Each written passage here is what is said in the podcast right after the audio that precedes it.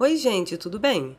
Antes da gente começar o nosso bate-papo, nós viemos aqui agradecer o apoio do INCT Proprietas. O INCT Proprietas é um instituto de pesquisa interdisciplinar e internacional que tem como objetivo debater o conceito de propriedade em diversas áreas das ciências humanas. Obrigada, gente! Agora, com vocês, um novo episódio.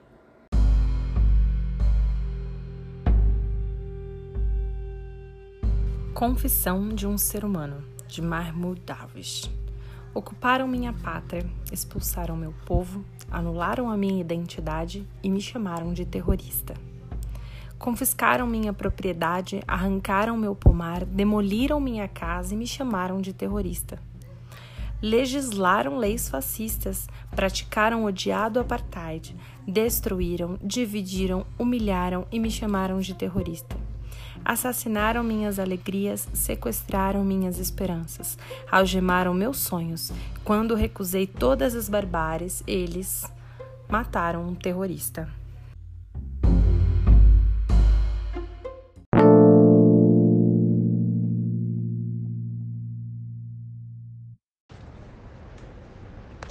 Olá, eu me chamo Sara Correia e junto com a Juliana Magalhães batemos um papo com a Milena Lírio, que é graduada em Relações Internacionais e com especialização Lato Senso em Conflitos Internacionais e Globalização pela Unifesp.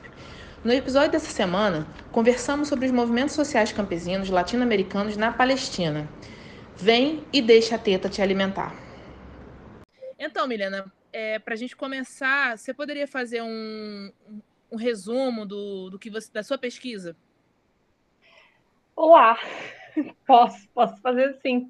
É, olha só, é um tema bem complicado, porque eu acho que antes de falar sobre a pesquisa em si, é porque que eu cheguei nela, né? Só para contextualizar, acho que é mais fácil de até de explicar, porque geralmente ninguém, quando eu, eu, converso com as pessoas por aí, ninguém quer ouvir falar sobre a Palestina, sabe? Não é uma coisa que eu posso sentar no ônibus e falar, oi, tudo bem, você, você sabia que o sionismo e tudo não sei o que, então... É, na verdade, eu, eu, faço, eu, pois é, entendeu? Eu faço parte de é. movimentos sociais, né? Já desde a adolescência, assim. Eu, eu, eu faço parte de uma ala da Igreja Católica, que é aquela da teologia da libertação, né, de, de comunidades eclesiais de base. E os movimentos sociais sempre foram parte dessa realidade. Então, foi um encontro da CPT, que é Comissão Pastoral da Terra, que eu encontrei num, num dia, numa atividade, um, um, um palestrante lá estava com a bandeira da Palestina e eu fiquei. Como assim? Né? E aí ele era do MST e ele começou a explicar que o MST estava na Palestina. E nessa época, nessa época eu estava na graduação, né? E como eu sempre gostei dessa coisa de, de, de conflitos internacionais, eu fui per perguntar para ele como que isso acontecia. E aí eu entrei nesse universo, assim, sabe, de, de, de descobrir que existia uma interação de movimentos é, campesinos latino-americanos com camponeses da Palestina. Né? Porque geralmente quando você fala da Palestina, as pessoas acham que é um deserto com pessoas vivendo em condições subhumanas e que imagina, não existe campesinato, que é todo mundo terrorista, enfim. A gente sabe o que o senso comum diz, mas é, nunca que, querendo ou não, mesmo eu sabendo mais ou menos que não era isso, que ia, iam ter movimentos sociais, quem dirá, movimentos de luta pela terra, aqui, que é o MST é o maior da América Latina, na Palestina. Mas, na verdade, a, a explicação é muito mais simples, porque, segundo os membros do MST, os palestinos são os sem terra do mundo. Então, somos todos irmãos, né? Assim, né? É, nessa perspectiva da internacionalização é, da luta do trabalhador rural, né? Justamente da questão do campesinato como uma classe. Então, é, tem essas tradições teóricas, assim, que eles levam muito a sério e que, portanto, é, é mais, chega até a ser óbvio o porquê da internacionalização, né? De um movimento de camponeses. Então, a minha pesquisa na graduação foi essa. O que você foi falando, essa construção de memória, até bate um pouco com o episódio, é, o primeiro episódio, né, que a gente gravou, que foi para fazer a relação do cinema com, com a história. E a gente chegou a falar dessa construção de memória, como como até o, claro, assim, colocam todo mundo no mesmo, na mesma cesta, no mesmo balaio, né, como a gente brinca. de que é o que você fala no começo da sua fala, que são todos são terroristas. A gente sabe, a gente imagina, né? Então, que não é não é só isso, mas infelizmente é a forma como, de certa forma, os palestinos eles são são retratados para pela grande mídia, né? Pela mídia hegemônica. Então é, é, é interessante você estar tá explicando. É... Depois, se você puder, a gente passar também no quando for divulgar o episódio pro, nas redes, passar a bibliografia, até a gente coloca os nomes, nomes dos grupos de pesquisa, das suas lives, porque a intenção também é assim, é a divulgação, para que se a gente leva um pouquinho de conhecimento e aquilo vai se espalhando, a gente consegue talvez derrubar um pouco, da, infelizmente, dessa imagem que é transmitida dos povos é, da Palestina, que vai é, muito mais do que a guerra, né? É até um pouco do que eu estava falando com a Juliana, até antes da gente começar, sobre alguns desafios da própria ciência, né? Que nem isso que você está falando, é, a gente tem uma bibliografia para falar de orientalismo, que é sobre justamente esse olhar para o Oriente, que a gente tem a partir de uma perspectiva ocidental. Então, tudo parece estranho. Então, você imagina a disputa, a, a disputa disso com é, um, um, aparato extremamente poderoso que é o, o, da comunicação, que é com certeza total ocidental na construção dos símbolos, na construção da memória, na construção da cultura. E, e a gente disputar esse tipo de símbolo, é, além de ser muito difícil, né, é um projeto formiguinha, porque assim, não tem, eu acho que vocês sabem muito bem, assim, a gente não, a gente não precisa estar tá conversando sobre é, a causa palestina, mas assim, eu acho que todo mundo já recebeu algum meme, algum sticker, ou ouviu alguém fazer qualquer piada assim, ah, é árabe, é terrorista, ah, eu vi um árabe, fiquei com medo, ah, ele estava segurando uma sacola.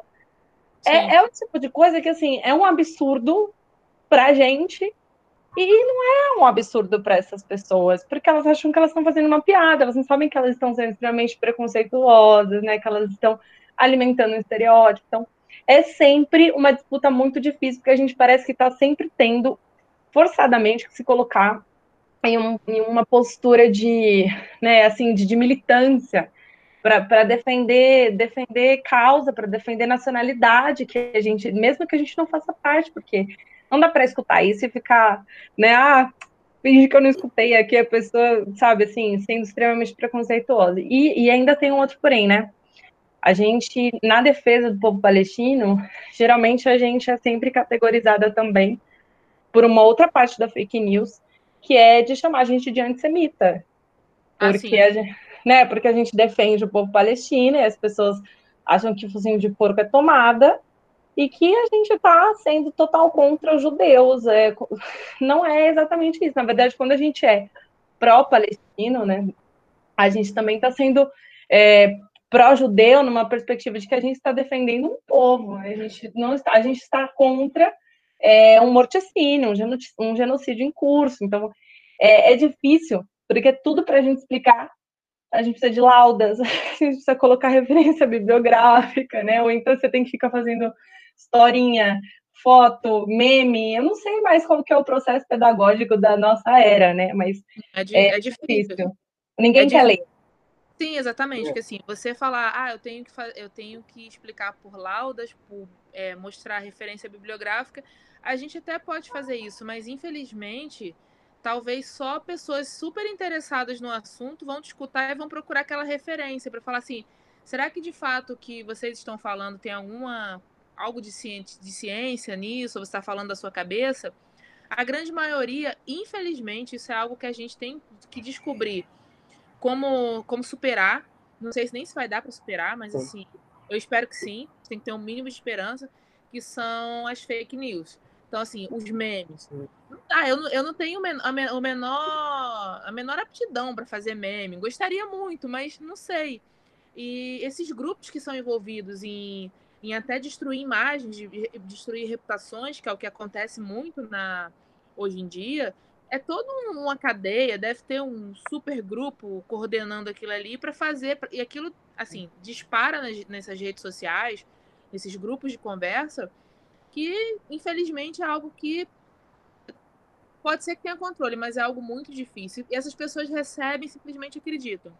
É, Acho eu não sei. Tem um mínimo de, de, de, de crítica sobre sobre o que a gente está recebendo, a, a, gente, a população como um todo, né? Como, e como a gente, a gente chegar no, nessas pessoas.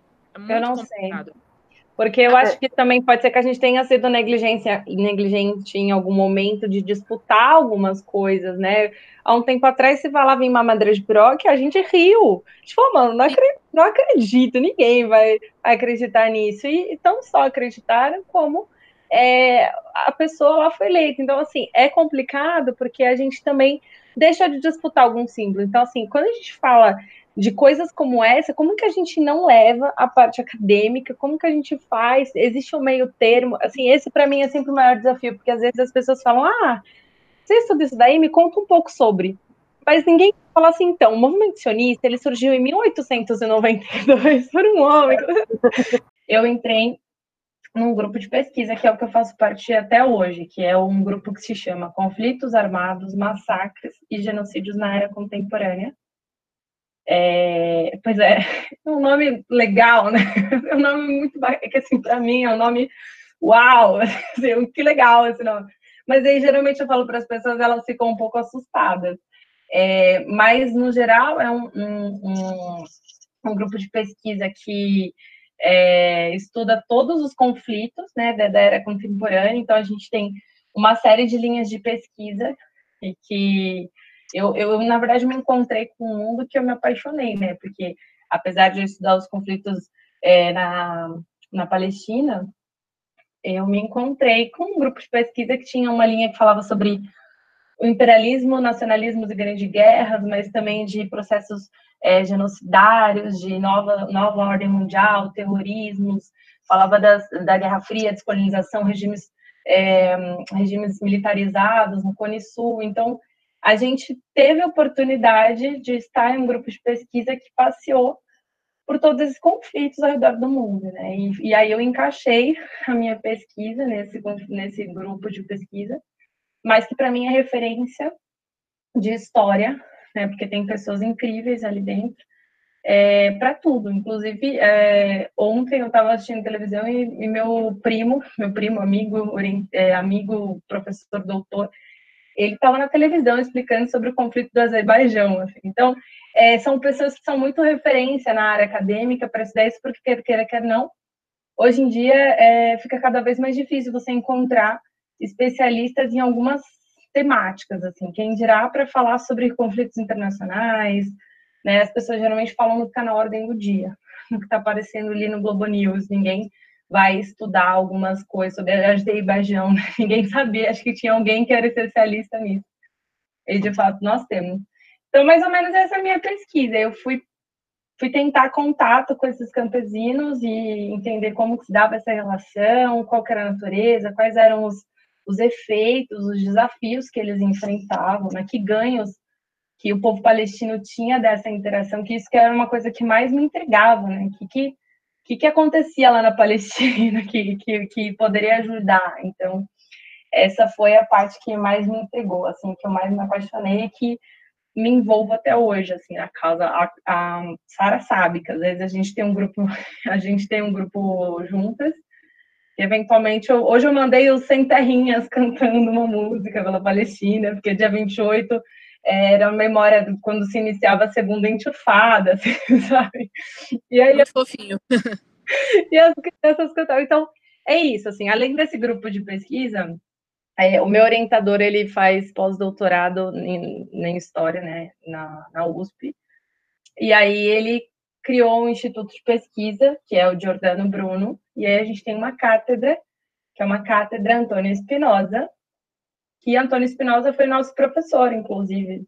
E é também, é, hoje em dia, obviamente, em memória, mas ele era do grupo de pesquisa, que também é uma pessoa extremamente importante na nossa vida, né, como professor, como amigo e também como parte da luta pela nossa democracia, foi guerrilheiro da Volta Palmares, né, então é uma pessoa super importante e hoje a gente faz parte, então ainda, ainda integro esse quadro como pesquisadora e faço parte do IBRASPAL, que é o Instituto Brasil Palestina.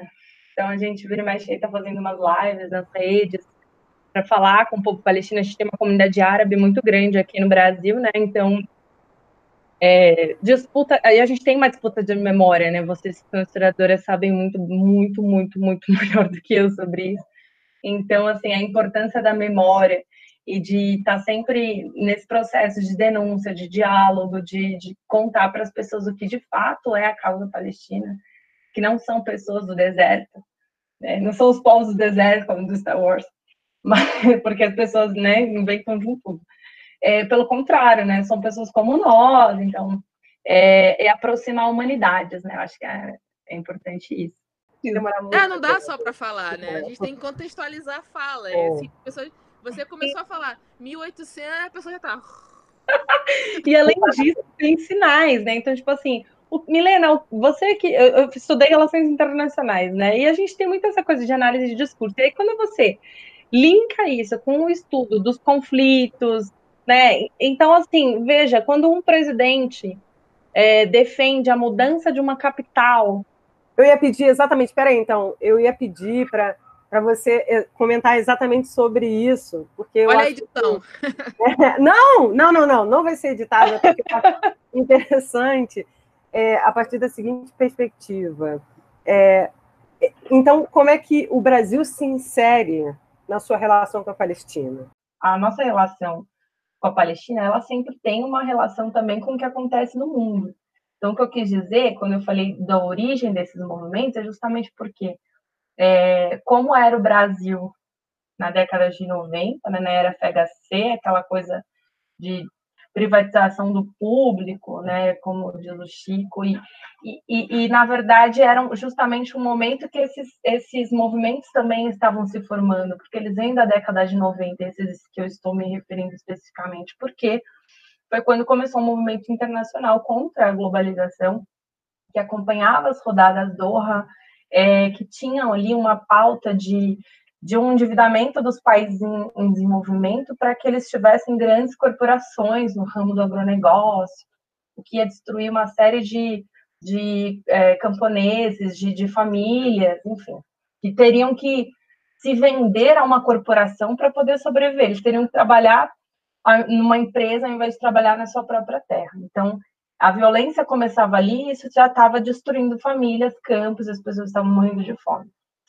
É, e aí esses movimentos, é, eles foram gerando várias, é, várias manifestações ao redor do mundo, que ficou conhecido como é, esses movimentos anti-globalização. Então, em paralelo, a gente começa depois da era 2000, que aí vem o Lula, que vem de uma linha de, de, de aproximação de movimentos sociais, de reconhecimento do seu papel numa democracia participativa, ou seja, de ouvir, de entender, de acolher essas demandas, né, de, de, de acolher justamente aquelas demandas que fossem possíveis começar. Enfim, a gente teve alguns avanços nessa, nessa era e principalmente os movimentos sociais eles passaram a ser ouvidos, né, a participar. A gente teve conferências internacionais latino-americanas. O MST faz, passou a fazer parte da Via Campesina, que é uma organização internacional de camponeses, justamente nessa época, de 92. Então, ele fez parte dessa criação. Hoje em dia, a Via Campesina tem mais de 150 países. Então, são, são vários países que têm como referência a Via Campesina e o MST como forma de se organizar, de como tratar a terra, de como fazer cooperativas, né, de, de modos de produção sustentáveis. Então, é, tem a organização de mulheres, tem as mulheres do campo, é, então, eles têm diversas divisões que trabalham em conjunto, né? É, é um modelo de civilização essas, essas, organizações. E aí você fala, ah, isso que isso tem a ver com a Palestina? Bom, tem tudo a ver com a Palestina, porque é, só para contextualizar, né? A região da Palestina, né, eu até pensei assim, nossa, eu estou falando várias coisas de, de né, da, da, da, dos movimentos sociais e as pessoas falam, meu, o que, que é a Palestina? Não sabe nem onde fica, o que, que você está falando aí, cala a boca. Mas, na verdade, é, as pessoas acham que a Palestina é porque é um pedacinho de terra, que você fala, meu Deus, é um país pequeno, como é que, como que tem tanta guerra, né? Jesus passou ali, eu escuto isso. Como que a terra onde Jesus passou tem tanta guerra? Pois é, porque não se trata de um conflito religioso, que as pessoas também tendem a, a levar isso adiante, achar que é um conflito é, só de guerra santa. Ai, olha, gente, vocês chamam de guerra. Isso é muito triste, mas as pessoas acabam chamando de guerra santa. Na verdade, não. Então, olha só, a Palestina tem 27 mil quilômetros é, quadrados com um litoral vasto que possui saída para o mar Mediterrâneo e que está localizada entre o Líbano, entre o Egito, é, entre a Síria, a Jordânia, enfim. Aí a gente tem ao sul o Golfo do Acre. A gente tem numa, é uma região extremamente importante porque é uma região de passagem. Né? É uma região que é, você tem uma disputa geopolítica sobre a região, porque você tem um acesso mais rápido a algumas regiões, você consegue passar, chegar no Egito, você não precisa dar uma volta, enfim. Então, a disputa hegemônica pelos espaços é uma realidade do mundo, né? né? Nessa disputa territorialista que a gente já vê aí ao redor do mundo na história das civilizações. A questão é que a Palestina ela é povoada de pessoas há muitos anos, né? Muitos anos desde antes da criação do Estado de Israel. Só que ali a gente tinha uma outro, um outro tipo de sociedade. Não era um Estado estabelecido com nome devidamente reconhecido. Na verdade, as pessoas elas tinham alguns terrenos que elas cuidavam, tratavam das coisas, cultivavam coisas e elas usavam trocas, né? Então eram comunidades que faziam trocas, mas elas cuidavam de si. Quem, quem cultivava comida trocava por quem cultivava animal e tinha uma troca de peles, enfim. Era uma comunidade que seguia dessa forma. E, é, como eu brinquei aquela hora, assim, ah, ninguém quer saber que em 1892 começou um movimento sionista. Mas na verdade é isso, porque os judeus da Europa pensaram, precisamos ter um, um país só para gente porque fomos expulsos. Tem uma explicação é, religiosa do lado deles. É, só que a gente não está falando de religião aqui, a gente está falando de política, né? De um, de um determinado território que já tinha umas pessoas. Então você não pode simplesmente chegar ali, matar todo mundo e estabelecer o seu país. Que foi exatamente o que aconteceu. Então, é, existiu um lobby, né? Ou seja, um, toda uma disputa. Oi, pode falar. Não, desculpa, Milena, até te cortar. Só fazendo um parênteses aqui, se você me permite. Pode fazer. É, quando você falou dos anos 2000, né, ah, você falou que a questão do governo Lula, que você se, apro se aproxima dos movimentos sociais. Acho só importante a gente falar que foi o primeiro governo a receber o MST. Então ele recebe o MST, ele se aproxima do, do MST. Então, assim, até na tentativa de tentar compreender as demandas do grupo. Então, isso foi um avanço muito grande, né? E ainda mais se a gente comparar com o que está acontecendo hoje, que é, é, é, um afastamento total, uma ruptura, assim, que tem essa construção de que, que o. não está, o, né? É, não, assim, a questão da ruptura, de você afirmar que é um movimento que invade terras, e quando você para para conhecer é, o que é o MST, como você mesmo disse, o que, que eles têm, a questão do assenta, é, a, do Florestan Fernandes, a, da educação Aqui, que para quem é do Rio, aqui na, no centro do Rio de Janeiro tem um local chamado Armazém do Campo. Eles são ligados ao MST. É um, eu acredito que isso tenha também em São Paulo. Então, assim, Sim. eles vendem produtos oriundos da reforma agrária, de assentamentos da reforma agrária. O nome do produto deles, você é melhor que. Você sabe muito bem, né, Milena? Porque você conhece, mas eu fiquei encantada quando eu soube o que era o Armazém do Campo. Eu fui lá e eles são do. É o Terra Livre, e em cada produto que você compra, eles explicam por que, que é terra livre. Então você fala assim: produtos orgânicos que não têm a exploração, as mulheres não sofrem violência doméstica, não tem o, o analfabetismo, né? Aí você vai vendo o porquê que é, assim, assim, terra livre é tanto significado de terra livre que você fala, gente, eu tenho que comprar alguma coisa nesse local. É, é emocionante, assim, né? É, você fica assim e fala, nossa, que legal, assim, é, eles não estão funcionando 100% por conta do, né, do contexto que vivemos, mas eles têm, finais de semana, tem a questão da, da feirinha de orgânicos. Eu sei que ainda não é realidade para todo mundo adquirir tudo orgânico, mas eles têm um preço mais acessível.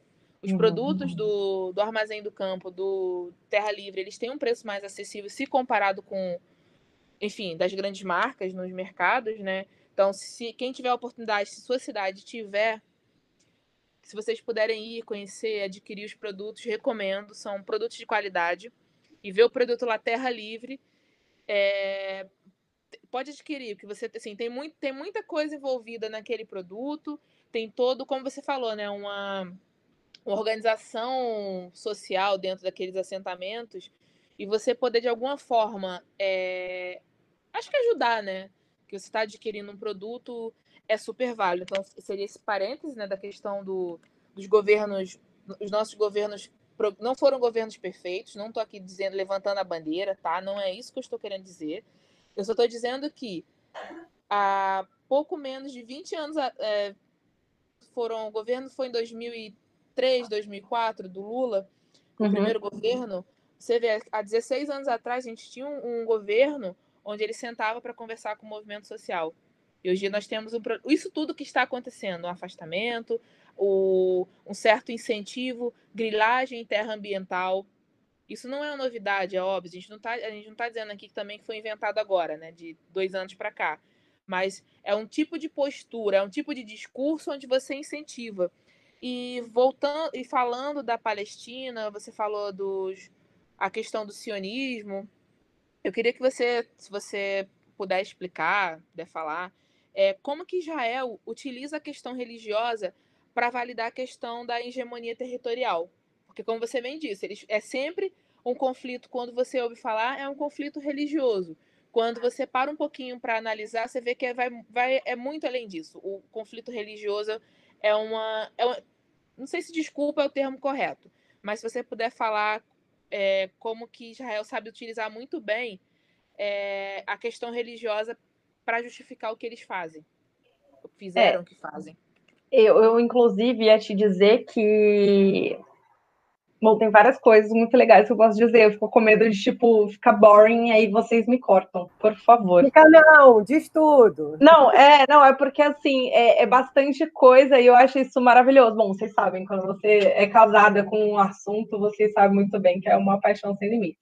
Mas, de toda forma, é... bom, primeiro com relação ao que, que eu estava falando, né, com relação a a própria Palestina, do movimento sionista, é, a explicação religiosa para o estabelecimento do Estado, ele é utilizado para as pessoas, né? Porque o motivo ele é geopolítico, ele é total, ele foi um acordo entre é, as potências que estavam envolvidas no contexto da guerra, porque a gente teve um mandato britânico na região da Palestina, né? E que antes do final da guerra você teve ali um, uma reunião com as lideranças da Liga Árabe, em que ali se prometia que se estabeleceria um Estado árabe. E, na verdade, não foi o que aconteceu. Eles também tinham negociado com o movimento sionista o estabelecimento de um Estado é, judaico. Ou seja, você tem um problema político mesmo, inclusive diplomático, porque você, ao mesmo tempo que estava negociando com a Liga Árabe o estabelecimento de um Estado árabe, é, você também estava é, negociando o estabelecimento de um Estado judaico como é, a solução da questão é, judaica na Europa. Né? Olha que louco, né? porque você dizer que existia uma, uma questão judaica na Europa é você reconhecer que eles eram um problema né, que eles deveriam sair dali.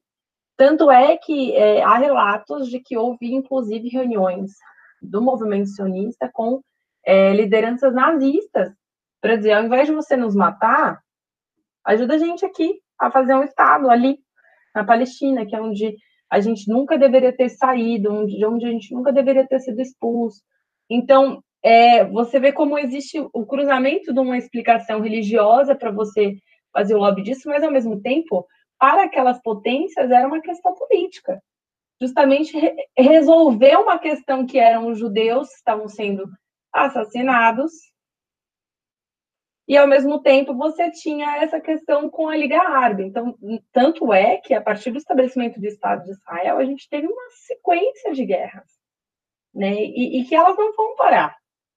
Elas não vão parar, ainda que hoje em dia você tenha do lado da Palestina diversos pontos de vista, né, que você tenha é, a autoridade palestina que faça, é, que tenha um outro tipo de relacionamento com o Estado é, de Israel, ainda que você tenha a, aquelas pessoas e aqueles grupos que têm uma posição mais feroz de dizer não, o que vocês tomaram nunca foram de vocês, a gente não aceita nenhum nego, nenhuma negociação.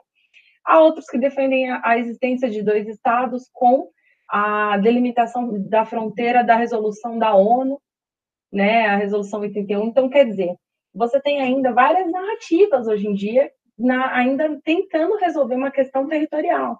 A explicação é, religiosa que eu disse que eles usam para as pessoas é só para as pessoas, é só entre os judeus. É, o Estado de Israel, por exemplo, ele patrocina viagens de qualquer pessoa que seja de origem judaica aqui da América Latina, do mundo, para ir fazer, é, para se mudar, para passar a, viver em Israel. Uma, uma colega nossa que é, trabalha ainda na empresa que eu trabalho, ela foi uma dessas jovens que foi para Israel, né, com tudo pago, para fazer parte desse, desse, dessa excursão no parquinho, entendeu? Para conhecer, para ver como que é o estado, e ah, tem alistamento. É... E assim, querendo ou não, você compra mentes e corações com isso. Porque você mostra um outro. Imagina você pegar alguém que é, vive uma situação de pobreza, enfim, um país aqui da América Latina, mas que tem uma ancestralidade judaica, e falar, olha, você pode ir para cá estudar nas melhores faculdades. Então, é uma questão, não é uma questão religiosa. A questão religiosa, ela faz parte de um apelo do discurso quando você vai conversar, quando você tem programas, quando você tem campanhas. Mas por trás das câmeras é tudo extremamente político. Inclusive, fake news, por exemplo, é uma coisa também muito utilizada em Israel. Então, morre alguém, ah, foi o Hamas. Aí você tem toda uma indústria de fake news para, de alguma forma, indicar que foi alguém palestino. Né? E se foi alguém palestino, melhor ainda, porque eles dão um jeito de indicar que era do Hamas. E, e aí, assim, o que é o Hamas? Né?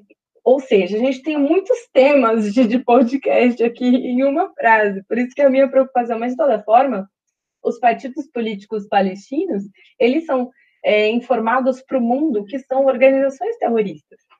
Então, você dizer isso é um absurdo. Você não imagina, o Hamas é uma organização terrorista, é uma célula lá do, dos árabes, não sei o quê. Que é isso que você tem que escutar, quando na verdade não.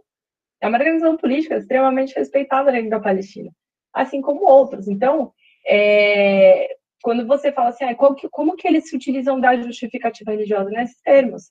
Na disputa ideológica. Né? A religião hoje é isso, é né? disputa ideológica, porque por trás de todas as ações que são feitas são políticas. Então, por exemplo, voltando à pergunta da Ju, a gente tem uma, uma um grupo, né? A, na verdade, a classe judaica, acho que classe não é a palavra certa, mas você tem toda uma comunidade judaica que faz uma pressão muito grande, né? Porque não a comunidade judaica não é um movimento social que está ocupando que está denunciando, que está fazendo manifestação. Não, são milionários que têm o telefone direto do seu governador ou do seu presidente para dizer, escuta, que, que coisa é essa aqui que você está querendo assinar? Então, é, por isso que eu falei, o lobby sempre fez parte dessa, desse jeito sionista de ser, de falar, olha, eu quero um Estado. Olha, implementa logo, que aí a gente não vai mais ser um problema aqui na Europa. É, e, e, isso foi vindo ao longo dos anos. E, e a explicação entre eles é uma está é, dentro do contexto da subjetividade, né? Do sentimento de pertença. Então, somos judeus, nós precisamos estar ali, a causa é nossa. E, e, na verdade, nosso, o nosso problema não tem a ver nem um pouco com a religião. Né? Ninguém está falando assim, ah, acho que você não tem que morar lá porque você não come carne de porco. Ninguém está falando da religião, gente. A gente está falando exatamente dessas questões de uma decisão política com base em uma explicação religiosa, quando na verdade o aval da ONU, né, no caso da Liga, foi é, uma decisão política, foi uma decisão geopolítica, né, de disputa territorial, de disputa hegemônica. Então, é, é a solução de um problema, mas que ainda assim a região de Jerusalém, lá no começo, ficou sendo uma região sob comando, né, digamos assim, da, da organização, das organizações internacionais. Não era uma região de Israel. Então, aquela delimitação de território que se iniciou em 48 não tem absolutamente nada a ver com a, com a delimitação de território que nós temos hoje. Muito pelo contrário, as áreas da Palestina estão sendo literalmente invadidas por assentamentos israelenses, e são assentamentos ilegais, completamente legais, que desrespeitam todas as resoluções, mas que são é, apoiadas pelo governo israelense. Então, é, eles dizem nas câmeras que vão ver, vão tentar impedir esses assentamentos, mas na verdade você tem documentos locais que incentivam. Então, eles simplesmente invadem, de, vão, demolem, nossa, demolem, eles destroem a casa das pessoas, né? E, e, as pessoas são tidas como loucas, como histéricas, como assassinas, porque quem é que chegando da, do, do seu trabalho descobre que a sua casa está destruída e que provavelmente alguma pessoa da sua família estava lá no meio dos escombros, não vai ficar é, extremamente revoltada, né? Quem é que cresce e tem hoje 30 anos e vê isso acontecendo por 30 anos e que nada muda, não vai ter uma postura de ódio com relação ao que um Estado faz. E aí é um Estado que é um dos mais poderosos belicamente, né? é extremamente belicoso, tem uh, uma tecnologia extremamente avançada no desenvolvimento de armas, ou seja, aquele processo de industrialização de morte, de matar mais em menos tempo e com menos dispêndio de energia, é extremamente é, bem eficiente no Estado de Israel. Então, vendem armas para o mundo inteiro e tem como seu principal é, aliado os Estados Unidos. Né? Então, a mudança de, de lugar no, nesse, nesse tabuleiro de xadrez do Brasil, do lado dos países árabes, da construção da paz, né, de tentar mediar conflitos, de, de, de ser a favor da criação do Estado, ou seja, é, ela mudou completamente de lado e foi para o lado justamente dos Estados Unidos, né, da comunidade judaica. Então, mudar Jerusalém é, é uma agressão muito grande, né? As pessoas talvez não se deem conta do que, que é essa violência, porque Jerusalém é uma região que é especial e importante não só para os judeus, como para todas as outras pessoas que vivem ali. Lembrando que a Palestina não é um lugar apenas onde tem muçulmanos, onde tem judeus, muito pelo contrário, é uma região onde você tem todas as religiões. Então, é importante para os cristãos, é importante para os judeus e é importante para os muçulmanos. Então, é o lugar onde Maomé descansou, lugar onde Jesus passou, enfim. Os profetas todos estavam ali, assim, acho que porque aquele pedacinho de terra, o lugar onde Deus, em todas as suas expressões, resolveu aparecer. Não sei, essa é uma pergunta absurda. Mas, de toda forma, é, nós tivemos uma mudança extremamente drástica no posicionamento e não bastou mudar de posição, como reafirmar o posicionamento desses países. Então, hoje em dia, quando a gente pauta imperialismo, você na hora aparece num tag doutrinada de, né, de ideologia de esquerda e nananã, e nananã. Eu sei, porque a gente sabe que se cunhou essa expressão do imperialismo como etapa superior. Mas a questão é que justamente não deixa de serem em modos, em modos novos, né? Que são justamente essas, é, esses países que são os que comandam hoje, dão a ordem do dia no que se diz respeito à agenda internacional. Eles têm, detêm o poder bélico, eles têm a capacidade de intermediar, iniciar ou influenciar guerras bem como desestabilizar governos de países em desenvolvimento. Né? A gente tem aqui a nossa América Latina que não pode mentir nesse aspecto. Então, assim, não se trata de uma ideologia, mas a gente tem provas científicas de que houve toda essa, essa, essa influência, né? Tanto é que na época da nossa ditadura tinha uma secretaria nos Estados Unidos que era para assuntos latino-americanos, né? A criação do Pato Donald, né? Não é. Bom, enfim, de toda forma, é, falar de imperialismo é, é, muito complicado, porque não é só uma questão teórica. Né? Você vê que existe uma mudança drástica do posicionamento do Brasil, quando antes ele estava próximo dos movimentos sociais, não era só aqui no Brasil, como a, né, a Sara lembrou, mas também tinha esse posicionamento de aproximação de povos. Né? Inclusive, em 2002, a gente lançou o livro branco da defesa, que é lindo, se vocês puderem ler, é um livro é, público de leis que estão aí, que deveriam ser aplicadas, que é o, o desenho de um país maravilhoso, mas que infelizmente ele vem sendo destruído a cada pronunciamento, a cada assinatura que é feita nesse novo desgoverno. Então, é, são coisas que, que a gente tem observado, porque o, as relações exteriores elas estão estremecidas em alguns pontos. Então, qual foi a escolha estratégica desse novo governo? Se aproximar de quem eles acreditam é, ser os mais fortes e que estão alinhados ideologicamente, ou seja, ideologia tem de todos os lados, inclusive, né? Não é só da esquerda. Então, se eles são ultraliberais, ou que nome eles queiram dizer, eles vão com certeza se aliar a esses governos, tudo que eles disserem é amém, ou eles vão fazer essa reprodução aqui. Então, foi inclusive natural que o nosso governo atual defendesse a mudança de Jerusalém como capital, né, ou que endossasse decisões ou declarações do Trump ou do Netanyahu. De toda forma, é, é esperado, apesar de ser perverso, são ações que a gente espera, porque é o alinhamento que se tem. A nossa, a nossa disputa dentro dessa luta, ela é também global, porque você tem esse mesmo movimento no mundo todo. Você teve a ascensão de grupos e governos de direita em vários países, né? E países que estão dentro do Conselho de Segurança da ONU. Então, estar no Conselho de Segurança da ONU é decidir diretamente sobre questões relacionadas à Palestina. Então, em 2012 foi quando o IMST foi pela primeira vez, né, em, em, foi pela primeira vez na Palestina e foi bem uma época que o Yasser Arafat estava sob ameaça de morte. E o, os integrantes do, do MST, eles entraram no prédio que estava o, MS, o Yasser Arafat, e foi neste momento que várias milícias cercaram é, esse prédio. E aí eles ficaram acampados, o MST, junto com Yasser Arafat, naquele mesmo local, por alguns dias.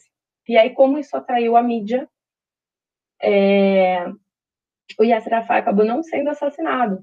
Né? Se ele estivesse sozinho e não tivesse nenhuma presença de sociedade internacional, de movimentos, enfim, se não tivesse algum alarde, muito provável ele teria sido assassinado ali naquele momento.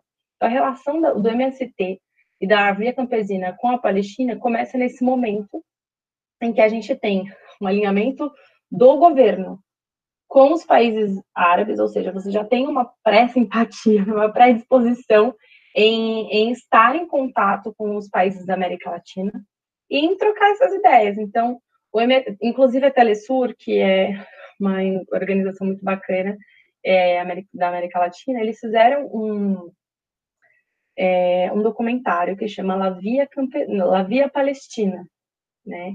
É, Relatos de uma Brigada Internacionalista, que conta um pouco dessa relação. Então, é, é, é interessante porque são idiomas totalmente diferentes, né? Mas, no entanto, e no entanto, nós vamos até lá, nós fazemos manifestações juntos, nós fazemos palestras juntos, nós temos uma plenária juntos para discutir eh, as questões da terra, é, e ali começou essa relação de falar, olha, lá a gente também tem esse problema, é, a gente faz assim, assim, assado. E mesmo que, são, que sejam relações diferentes, realidades diferentes, com normas diferentes, foi possível é, absorver vários, vários ensinamentos. Então, hoje, na Palestina, você tem comitivas, né, na verdade, comitês de, de trabalhadores agrícolas e pescadores que se organizam e aí, essa, essa, esses comitês, né, essa, a UAWC, que é a União dos Comitês de Trabalhadores Agrícolas, ela, eles organizam a produção desses trabalhadores. Então, esses produtos, eles são embalados, eles têm, hoje em dia, uma estufa de sementes, é, eles têm uma organização de trabalhadores. E a gente, aqui no Brasil, sabe qual que é a importância de uma classe ser unida, não é mesmo? Ainda mais num, num país que tem um problema de território. Então, é, hoje em dia, essa organização, inclusive, recebe é, ajuda da Unicef, porque eles também têm um, um, trabalho com crianças, enfim. Eles recebem, porém, é, teve um anúncio aí de fake news de que um dos seus membros era também do Hamas, e aí um cara que lá em Israel morreu, que aí estão investigando se era, e por conta disso cortaram a verba, bem no momento de pandemia. Então, tem um momento super trágico hoje em dia na Palestina por conta da, da pandemia, porque várias pessoas estão morrendo, os hospitais não têm condição nenhuma de abrigar a todos, você tem corte de água, corte de energia, os embargos de Israel, os checkpoints, que às vezes as pessoas dando a luz não conseguem passar, e tem a luz ali, né, dão, dão a luz ali, os bebês bem, bem na estrada. É, você tem os trabalhadores que, quando eles estão na, no campo, os, os, os, moradores dos assentamentos israelenses soltam aqueles porcos é, selvagens, sabe? Para atacar os trabalhadores, é, atacam pedras nos trabalhadores. Então, você tem os conflitos, inclusive, entre os, os moradores, entre os habitantes na região. É tudo bem complicado, isso também não é dito por aí. Então, assim, que, como que você, como você resiste a, a uma ocupação, né? Como que você sobrevive a um estado que não quer que você esteja ali, é, e, e, mais do que isso, é, faz isso de forma não armada, né? Porque a gente, qualquer brincadeirinha aqui, a gente fala, meu Deus, será que vai voltar a ter uma ditadura? A gente vai ter fazer guerrilha de novo? Assim, isso é uma coisa que a gente falou assim levianamente é, em 2018, mas que é, em muitas realidades é muito difícil você você não entrar nessa nessa lógica. Senão eu vou trabalhar porque a minha existência é uma forma de resistir, né? Você você desmotiva estudantes a estarem ali, porque a qualquer momento pode ter um bombardeio, e os bombardeios são em escolas, em faculdades, a gente sabe justamente o que, que é isso. Então, é, quando você dá um papel para uma criança desenhar, um desenho livre, Nenhuma criança palestina vai desenhar um desenho livre com uma árvore, com um cachorro, com a família. As crianças vão desenhar pessoas mortas, armas, bombas, né? Então, é, a destruição de um povo, né? Quando a gente fala de genocídio, a gente está falando de muitos elementos, né? O que, que é genocídio? Você destruir memória, você destruir cultura, você agredir todos os aspectos da vida da pessoa, é uma forma de genocídio. Então, é, existe um, um, avanço desses assentamentos para que, que, as pessoas deixem as terras palestinas, para que elas saiam dali. Né? E isso não está sendo necessariamente feito por pessoas fardadas, né? Então, são os próprios moradores que fazem. É, ou seja, você tem até elementos com que o Estado de Israel pode utilizar para falar: não, a gente não está fazendo um genocídio. São os moradores que estão brigando entre si. É. Você acaba tornando as pessoas é, é militarizando o pensamento, miliciando o pensamento. Que não é exatamente militarizar, você não arma, mas você é, constrói estratégias de repúdio. Exatamente. De controle. Vamos para as dicas, então? Bora. Dicas. É. Ah, sou eu, posso dar as minhas dicas? Tem várias Olha, dicas. Não, uh, maravilha. Eu estava falando sobre essa questão palestina junto com a do feminismo e tal, e tem um filme que é interessantíssimo que chama Lemon Tree, porque a protagonista é uma mulher, é, ela não é nenhuma revolucionária, nenhuma que, tipo, fica militando contra é, o que acontece, ela é simplesmente uma mulher palestina tentando viver a vida dela. O problema é que um belo dia, do outro lado da rua, se muda o secretário de segurança é, israelense. E como ela, ela tem várias, é, vários limoeiros no quintal dela, né, com, que são grandes, né, condenam os limoeiros dela a serem cortados por uma questão de segurança, porque um terrorista poderia se infiltrar nos limões dela, só que são limões é, tradicionais da família dela, que estão ali há mais de 50 anos. E aí essa mulher resolve ir à justiça contra o próprio Estado de Israel é, para reverter essa decisão. O filme é incrível, incrível, incrível, incrível. Assim, preparem-se para chorar, porque ele é emocionante, né? Não, não é um filme que você vai falar. Que assim, não é um filme hollywoodiano, né? De, de super-heróis que vão lá, distraem tudo, resolvem tudo. Também não é um filme de desgraça total. Mas é que você se envolve, né? No filme. Então, é maravilhoso. Claro que existem outras dicas que são mais clichês, que as pessoas falam, olha, assistem cinco câmeras quebradas, né, que, que também é muito interessante. É, são, existem muitos documentários, mas eu vou deixar esse, que é o do Lemon Tree, que é o filme, é, e aquele documentário da Telesur, que é basicamente um resumo de toda a minha pesquisa, que chama La Via Palestina. É, relatos de uma brigada internacionalista. Tem no Vimeo, tem no YouTube, mas também se você escrever só La Via Palestina, você sabe que o robozinho vai achar. Ah, inclusive, é, eu não sei se eu posso falar o link do meu grupo de pesquisa. Pode. Claro, porque é a hora, né, é a hora. tá na hora. Então, são, então, são dois, dois endereços, na verdade. Um é o, o, o do grupo de pesquisa, que você vai escrever massacres, hífen, e, hífen, genocídios.com.br. Ali tem todas as nossas linhas de pesquisa, tem arquivos, tem a nossa revista acadêmica, é, tem o nome de todo mundo, tem como você participar, enfim.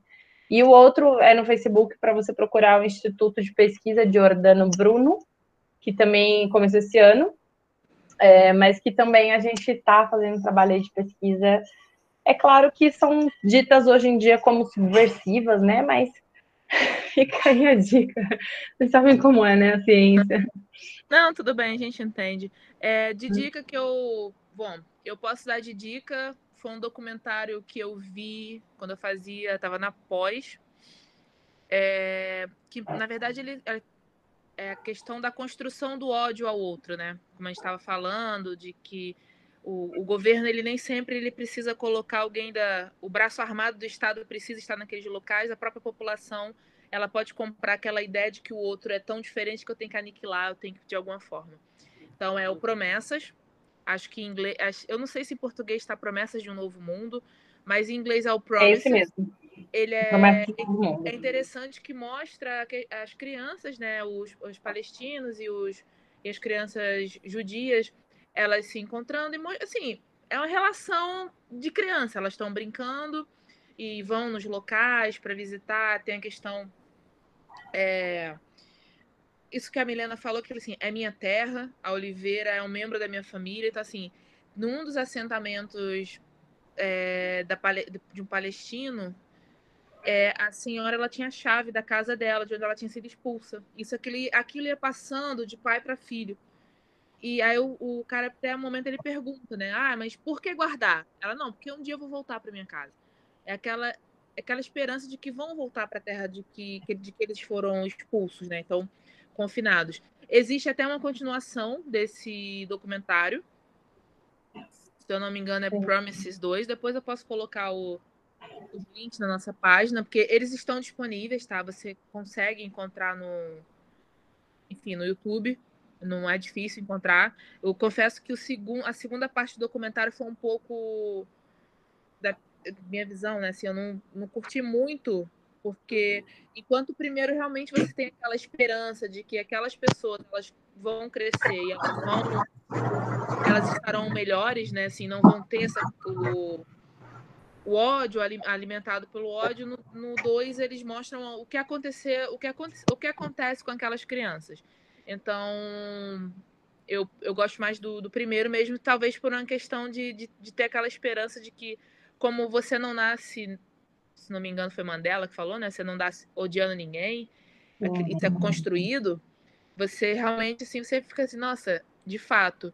Então, sempre que alguém tá me falando, que, que se falam, eu sei que existem vários filmes, livros sobre o assunto, mas sempre que vem essa pauta dessa disputa territorial, dessa disputa, essa questão do conflito, é um documentário que sempre me vem à mente. Então, uma, minha dica de hoje seria, eu não, eu não lembro a duração, mas não tem cinco horas, não se preocupem.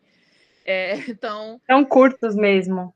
É, são então promessa, deve estar promessas de um novo mundo em é. português, mas em inglês é promises, é fácil localizar, mas não se preocupem porque isso eu vou colocar depois certinho o nome na, na nossa, nas nossas redes. Mas o, o, o Sara, aquele cinco câmeras quebradas que eu disse, o legal dele é que também são, é, é uma criança que gosta de câmeras e ela resolve filmar aquilo ah. que acontece ao redor dela. Então, assim, são cinco câmeras quebradas, porque sempre tem alguém, algum soldado, algum silêncio que destrói a câmera dele para que ele não, não retrate aquilo. Então, é interessante disso. É, uhum. É, tem uma hora que você, que antes das dicas que vocês estavam conversando, é, enfim, sobre várias coisas culturais, então, tem uma dica que é um movimento para vocês participarem. é, não sei se já ouviram falar, chama BDS Movement. É, é um movimento de boicote. Então, aí você fala, ah, para que serve, meu? É um movimento bem grande, ele é internacional, ele atende várias causas, mas especificamente a causa palestina, eles têm alguns tipos de boicote, então tem um boicote econômico, que é o de você não comprar, não consumir alguns produtos, então tem como você saber quais são esses produtos. É, tem um boicote de desinvestimento, que é um trabalho que fazem com empresas para que deixem de investir em Israel. E tem também um boicote cultural, que é quando alguns artistas e acadêmicos vão fazer algum trabalho em Israel e aí tem um movimento para impedir que essas pessoas façam isso. E tem resultados bem bacanas, na verdade. É, a gente acha que não, mas tem, tem muitos adeptos, enfim. Então, boicote Israel, gente. Essa é a minha tá. dica. Tá bom. Bem, a minha dica, acho que eu acho que eu vou dar a dica do filme do Banksy com o Danny Boyle, se chama Alternativity. Bem, é Alternative mais Nativity. Gente, ah, então é isso. Um beijo, obrigada, Milena, obrigada. Um beijo. Beijos. Beijos. Bye. Tchau.